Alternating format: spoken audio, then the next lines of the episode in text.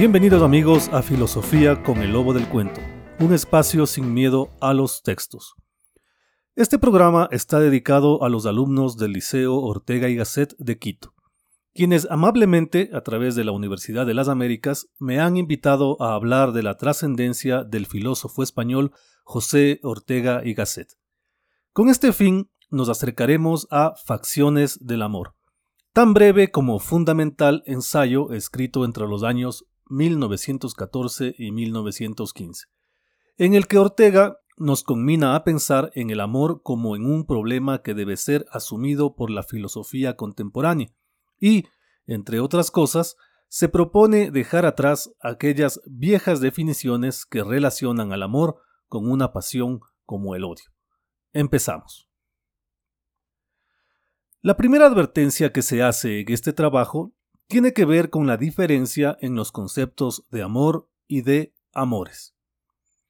Desde hace más de dos siglos se habla mucho de amores y poco de amor, se lamenta el filósofo, para quien los amores son hasta cierto punto ficciones, relatos en los que se puede reconocer innumerables elementos excepto el esencial, el amor.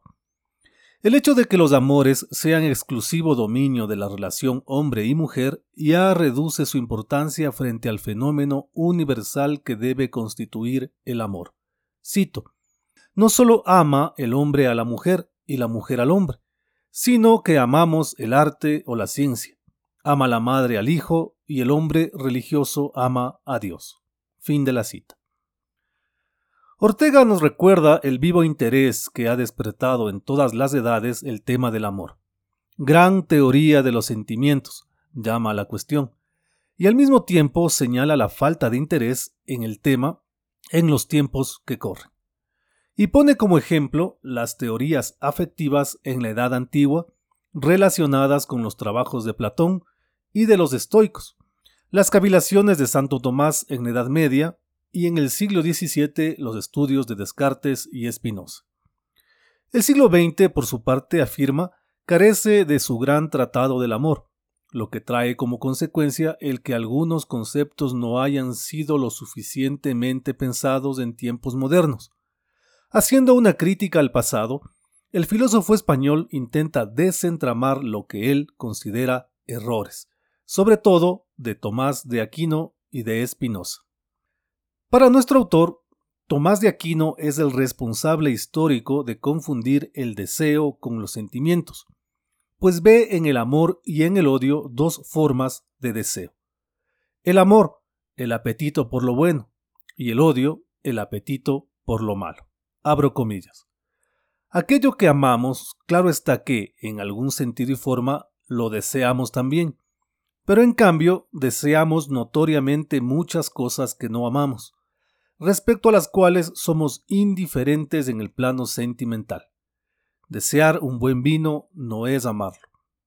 El morfinómano desea la droga al propio tiempo que la odia por su nociva acción. Cierro comillas.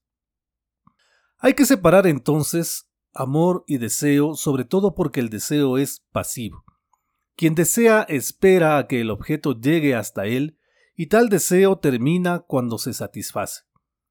El amor, en cambio, es activo. Quien ama se acerca voluntariamente al objeto y no termina porque el amor es un eterno insatisfecho. Amar es ir hacia el objeto. Así pensaba también San Agustín, de quien cita el autor los versos. Mi amor es mi peso. Por él voy donde quiera que voy. Más adelante, en su crítica a Ortega reconoce que el filósofo holandés hizo su mejor esfuerzo para superar el error de Tomás de Aquino. Para Spinoza el amor no es un deseo o un apetito, es más bien una emoción. En otras palabras, el amor es estar alegre y saber que esa alegría proviene de algo o de alguien. Frente a esta visión, el pensador español afirma que amar no es alegría y hace inmediatamente dos aclaraciones. La primera, es obvio que la alegría que siente el amado viene de su amante. Y la segunda, el amor también es fuente de tristezas.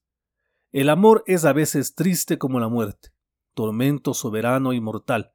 Es más, el verdadero amor se percibe mejor a sí mismo y, por decirlo así, se mide y calcula así en el dolor y sufrimiento de que es capaz. Nos dice, y cita a la monja portuguesa Marianne Alcoforado, quien en una de sus famosas cartas dice, Os agradezco desde el fondo de mi corazón la desesperación que me causáis, y detesto la tranquilidad en que vivía antes de conoceros.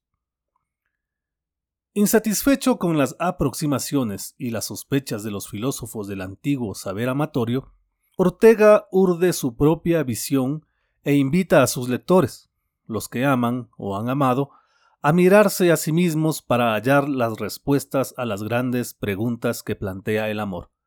La primera, ¿cuándo comienza el amor? Para nuestro autor hay dos momentos.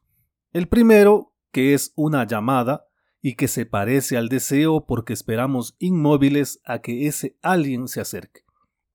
Y el segundo momento, el que comienza luego de esa llamada y que hace que amante y amado se movilicen uno en procura del otro, abro comillas, en el amar abandonamos la quietud y asiento dentro de nosotros, y emigramos virtualmente hacia el objeto.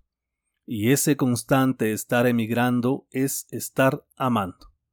Pero hay otra pregunta que inquieta al filósofo español. ¿Cómo actúa el tiempo en el amor? El amor es un solo instante y nunca jamás la unión de pequeños instantes. El amor es continuidad, es una corriente. No se debe decir te amé o te amo, se debe decir te estoy amando. Para terminar, Diremos que Ortega concibe al amor como esa gran fuerza capaz de mover montañas tal como lo predicaba Dante, y también como el símbolo de toda fecundidad.